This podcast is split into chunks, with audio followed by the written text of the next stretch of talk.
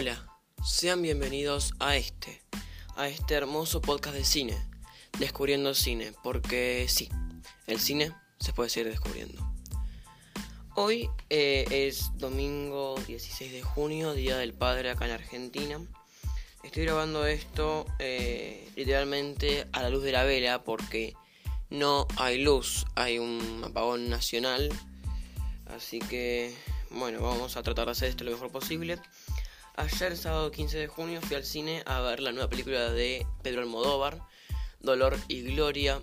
Eh, película que me gustó mucho, protagonizada por Antonio Banderas eh, y eh, Penélope Cruz y Leonardo Baraglia, bueno, entre, entre otros. Una película, la verdad que me, me gustó mucho. Este eh, cuenta la historia de Salvador Mayo, un director de cine que hace 32 años que no hace una película. Este, ahora nada, está con muchos problemas de salud, eh, está muy, también muy depresivo y eh, todo este conjunto no, no es muy, muy bueno.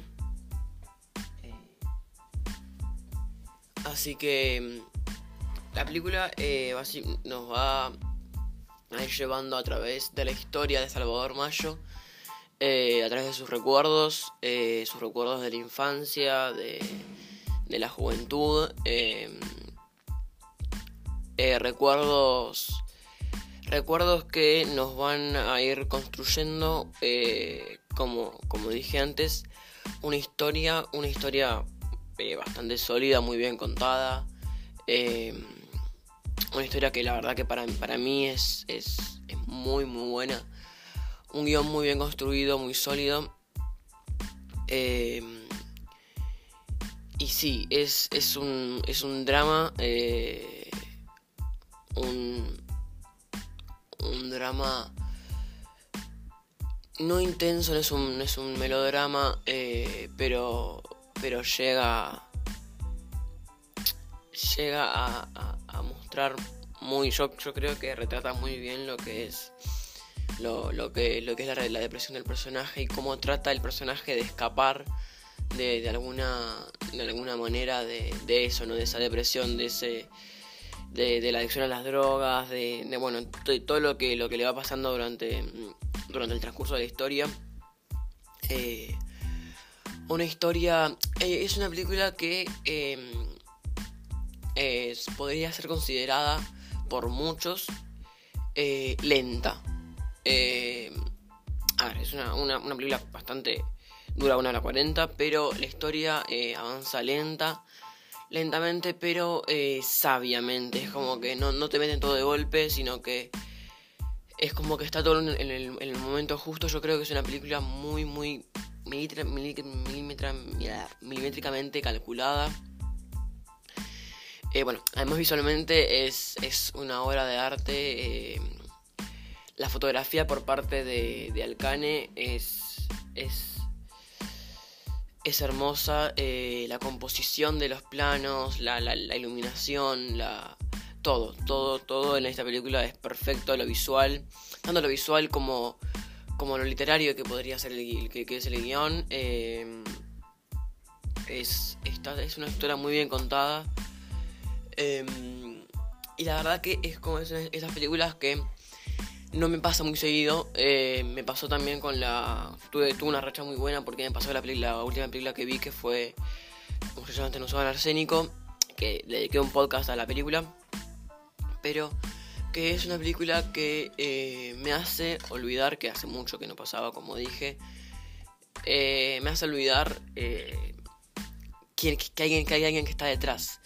Y yo creo que ese es el objetivo de, del cine, ¿no? De las películas. Es como contar una historia eh, que, bueno, muchas veces por suerte se logra muy bien, pero es contar una historia y olvidarte de que hay alguien atrás que, está, que está dirigiendo, que está actuando. Olvidarte de todo eso y poder concentrarte de lleno en la historia y creer que Antonio Banderas no es Antonio Banderas, sino que es Salvador Mayo, que Leonardo Esbaraglia es Federico y que Penélope Cruz es la madre de Salvador Mayo y no es una actriz reconocida. Entonces ya arrancando de ese punto, la película es muy muy buena. Eh, Obviamente no es la mejor película de la, de la filmografía de, Almodóvar. Eh, pero la verdad que, se acerca mucho y, y yo creo que, es una película que, va a quedar ahí, ahí en la historia, ¿no? Porque, porque es una película muy, muy buena, muy... Es, es una película sólida y como, bueno, como dije antes, me, voy a repetir todo el tiempo en este podcast porque la verdad que, que, que no para sorprenderme. Ayer, eh, ayer en la sala de cine me, emocioné, no lloré. Eh, pero fue como eh, más que nada con el final, que bueno, atención, atención, spoiler, si no la vieron, no la quieren ver todavía, salgan de acá de este podcast, déjenlo acá y después veanla y vuelvan. Bueno, ahora sí. Em, la viste, vamos a ver del final ya. Em, es una película, el final más que nada es, es algo no es confuso, no es complejo, no es complicado, es como sorprendente de alguna forma, porque yo me podría haber esperado un montón de finales diferentes. Em, bueno, hablemos del final, ¿no? Eh, a ver. Em, vemos fuegos artificiales. Eh, el Salvador Mayo de pequeño está en la estación de trenes y le pregunta a la madre si habrá algún cine en Paterna, el pueblo donde se, mudarán. La madre no le responde o le responde que, no sabe y mm, la cámara eh, se empieza eh, con un traveling out, empieza a abrirse el plano y vemos a una chica que sostiene el micrófono. Vemos a Antonio Banderas como Salvador Mayo, adulto obviamente, eh, diciendo como corte una señora que se saca con una claqueta y dice que es la es en la final, la claqueta final. Y así termina la película. La película termina como una película adentro de una película. Ahora, algo para calcular y algo que yo creo que va a estar, eh, va a depender de cada uno. Es una película adentro, o sea, todo fue la película de, Salvador Mayo, o solamente esa, última parte, o no sabemos. Eh, por eso digo que es un final muy, muy, muy como sorprendente. Yo por mi parte, eh, cuando vi los fuegos artificiales, me imaginé que, no sé, que estaríamos en el estreno de nueva película porque antes de los fuegos artificiales, eh, Salvador Mayo le dice al, al cirujano que lo está por operar de la, de la, del esófago, le dice que eh, volvió a escribir. Entonces, yo podría pensar que, que ahí hubo una elipsis y que de repente saltamos al estreno de la película Salvador Mayo que escribió. Pero no, no, es. Las películas que justamente escribió es una película sobre su vida, una película muy íntima. Y también eh, es difícil de creer el final porque donde todas las películas nos van diciendo, Salvador Mayo afirma y reafirma que eh, él no quiere contar su historia, él, es más, él escribió un monólogo eh, muy íntimo y no quiere, una vez que, que, sabe que se va a representar, él no quiere que nadie se entere que está, está escrito por él. Eh, entonces es como que nunca te imaginarías que es una película dentro de una película y por eso eh, yo creo que el final es un final eh, muy, muy bueno. No, no bueno por el tema de que tiene ese efecto sorpresa, sino bueno porque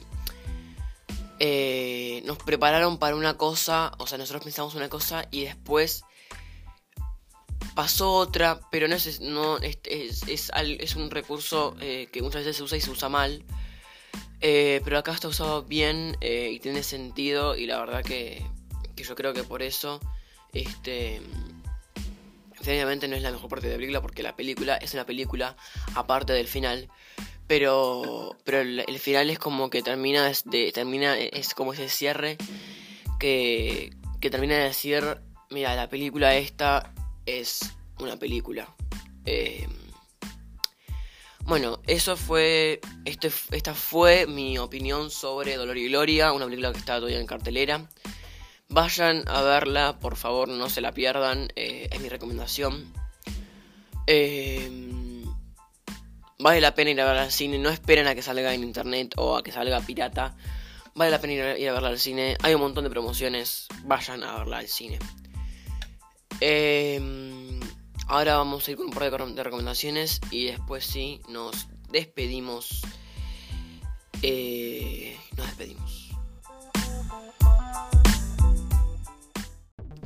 Bueno, eh, y sí, vamos a recomendar, eh, si no van a ir al cine a ver y Gloria, eh, no piensen ir al cine, tengo una recomendación para esta semana que es, si tienen, están, la pueden conseguir, la pueden buscar en Quit, la película Otto Emeso, 8 y medio, dirigida por el gran Federico Fellini. una película también sobre la vida de un director que está en el ocaso de su, de su obra, así que también eh, siguiendo como un poco con esta temática de, películas de directores eh, no fracasados, no, eh, directores en el ocaso, dirigidas por directores, grandes directores que lejos están y estaban de estar como, como los protagonistas de sus películas.